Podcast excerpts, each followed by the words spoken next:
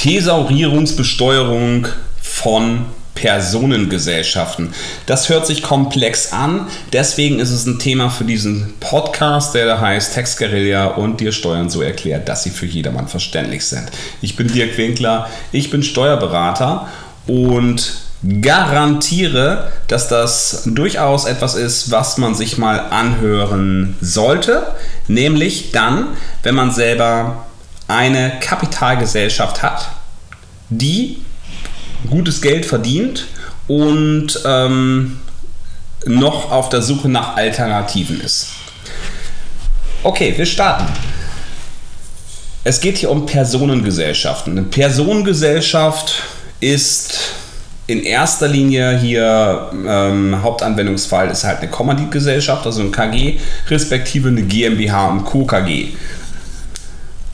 Auf der anderen Seite was wir daneben stellen sollten, ist die Kapitalgesellschaft, also die GmbH respektive die UG. Insbesondere meine ich hier die GmbH, weil tatsächlich derjenige, der eine UG noch hat, der hat tatsächlich noch nicht so viel Geld verdient, dass es sich lohnt, darüber nachzudenken. Also wir reden hier von den höheren Einkommensbereichen. Die Kapitalgesellschaft zahlt linear Steuern. Bedeutet, auf den ersten Euro, äh, auf den ersten Euro Gewinn, ja, zahlt sie genauso viel wie auf den letzten Euro Gewinn.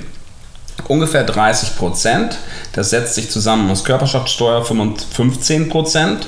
Solidaritätszuschlag darauf sind ungefähr 0,8 Prozent und Gewerbesteuer. Gewerbesteuer abhängig von dem Hebesatz deiner Gemeinde oder Stadt kann also absolut betragen von 7% bis zu, naja, ich sag mal ähm, rund 20% in der Spitze.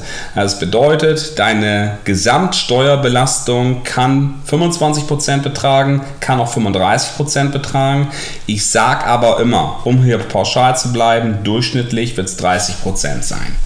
In den meisten Städten wird es sich ungefähr so einpendeln, dass du dann insgesamt bei 30% bist. Wie gesagt, linear. Auf der anderen Seite die Personengesellschaft. Hier funktioniert es so, der Gewinn, den die Personengesellschaft hat, der wird dem Beteiligten, also dem Mitunternehmer, derjenige, der die Anteile daran hat, direkt zugerechnet. Beispiel, du bist Mitunternehmer, also dir gehört ein Drittel von einer GmbH und Co. KG. Die macht eine Million Gewinn. 100.000 bekommt vorab die GmbH und die restlichen 900.000 Euro werden verteilt auf die drei Gesellschafter gleichmäßig. Dir also 300.000 Euro. Darauf zahlst du Einkommensteuer 42%, Solidaritätszuschlag, gegebenenfalls Kirchensteuer. Dann zahlst du tatsächlich irgendwann mal eine Reichensteuer in diesem Fall ähm, kann das erfüllt sein. Und möglicherweise zahlst du auch noch eine Überbelastung an Gewerbesteuer. Das ist nämlich dann der Fall, wenn der Hebesatz deiner Heimatstadt mehr als 380 Prozent betrifft, beträgt. Verzeihung.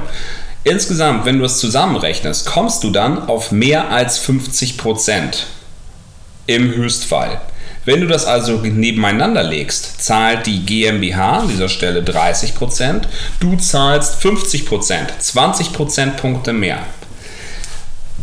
Das hat Nachteile, nämlich Liquidität, die dir fehlt. Die 20% müsstest du sonst direkt ans Finanzamt überweisen, die fehlt dir auf deinem Bankkonto oder auf dem Bankkonto der Gesellschaft. Wenn du später Investitionen tätigen möchtest für die Gesellschaft, dann fehlt es dir hier. Dann hast du das Geld Cash nicht zur Verfügung, du hast die ähm, Bonität beim Bank, bei der Bank nicht zur Verfügung, die dir möglicherweise einen Kredit sonst geben würde oder einen höheren Kredit oder zu besseren Konditionen geben würde. Und möglicherweise kannst du nicht so viel Gas geben in deiner Firma, wie du gerne würdest. Das bedeutet, es beschneidet an dieser Stelle einfach deine, deine Produktivität, deine späteren Renditen. Der Gesetzgeber hat sich tatsächlich schon ähm, im Jahre 2008 an dieser Stelle gedacht, das kann nicht sein, dass das Thema, dass es nicht ausgeglichen ist. Das kann nicht sein, dass die Personengesellschaft einen Nachteil hat gegenüber der Kapitalgesellschaft. Auf Antrag gibt es jetzt also die sogenannte Thesaurierungsbesteuerung. Thesaurierung bedeutet, ich belasse die Gewinne im Unternehmen drin für spätere Reinvestitionen für Firmenzwecke. Und solange es da drin bleibt, wird es auf Antrag mit dem Steuersatz besteuert, der auch für die GmbH gelten würde. Also ungefähr 30% sind es an dieser Stelle. Das bedeutet, du würdest hier für die KG, respektive GmbH und Co. KG, aus unserem Beispielsfalle, keine 50% Gewinnsteuern zahlen, sondern nur 30 Prozent. Gerade gesagt haben, 50 Prozent auf 300.000 Euro sind 150.000 Euro. Das Geld müsstest du dir erstmal aus deiner Firma eben komplett auszahlen. Du kannst aber eben auch sagen, ich lasse es in der Firma drin und dafür wird es dann halt nur mit 30 Prozent besteuert. Du zahlst dann nur 90.000 Euro Steuern. Du sparst in dem Jahr 60.000 Euro Steuern. In dem Jahr wohlgemerkt. Wenn du es später rausnimmst, muss man dazu sagen, gibt es halt eine Nachbesteuerung. Das bedeutet dann, genau wie bei einer GmbH, fällt halt 25% an auf diese Gewinne, die man dann entnimmt. Solange es in der Firma drin bleibt, sparst du das Geld allerdings und kannst es in, kannst in der Firma damit rechnen, in der Firma investieren. Bitte an dieser Stelle sehen, Finanziert werden muss es dennoch. Die 90.000 Euro, die du privat an Steuern zahlst, die musst du an irgendeiner Stelle verdienen. Möglicherweise hast du es im privaten Vermögen, kannst es daraus zahlen oder du zahlst dir eben von deinem Gewinnanteil von den 300.000 Euro 90.000 Euro aus. Dann werden diese allerdings nicht mehr dieser Thesaurierungsbesteuerung unterworfen. Das bedeutet, die Steuerlast wird dann ein bisschen höher. So, ich finde, wenn du bislang das Gedankenkonstrukt hattest, ich habe hier eine Kapitalgesellschaft, eine GmbH und ich habe die deswegen, weil ich weniger Steuern zahle, dann ist das etwas, was dieses ins Wanken bringen könnte. Dann bezieh das bitte mal mit ein, weil tatsächlich eine GmbH selbst hat Vorteile, das kommt dann immer ein bisschen aufs Individuelle an. Aber eine GmbH und Co. KG hat auch Vorteile, respektive eine, eine KG. Weil zum Beispiel, wenn du Kinder hast, wenn du die Kinder mit in, ähm, mit beteiligen möchtest an deiner Firma, insbesondere wenn wir hier von hohen Werten sprechen, möchtest du sie vielleicht mit reinnehmen. Das hat seine Vorteile, weil auch die Kinder, die haben erstmal niedrige Eingangssteuerfreibeträge, die sie so nutzen können. So werden sie auch gleich beteiligt. Du nutzt die Erbschaftssteuer, ähm, Freibeträge alle 10 Jahre aus. Leg das mal nebeneinander und lass dich davon einem Experten beraten. Ja, ich sage ja immer, dafür sind die Steuerberater tatsächlich da, dass du mit ihnen zusammen die Strategie für die nächsten Jahre durchsprichst.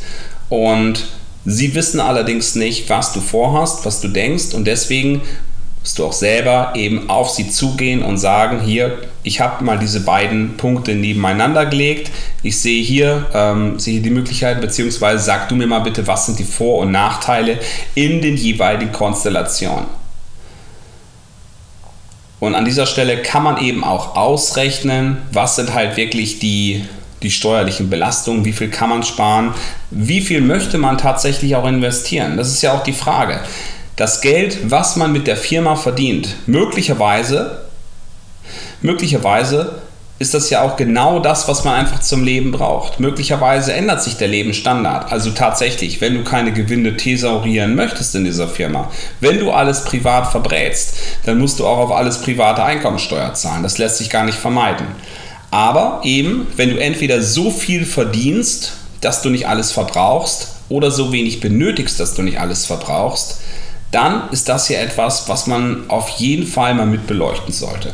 Ich danke dir recht herzlich fürs Zuhören und freue mich auf die nächste Folge mit dir zusammen.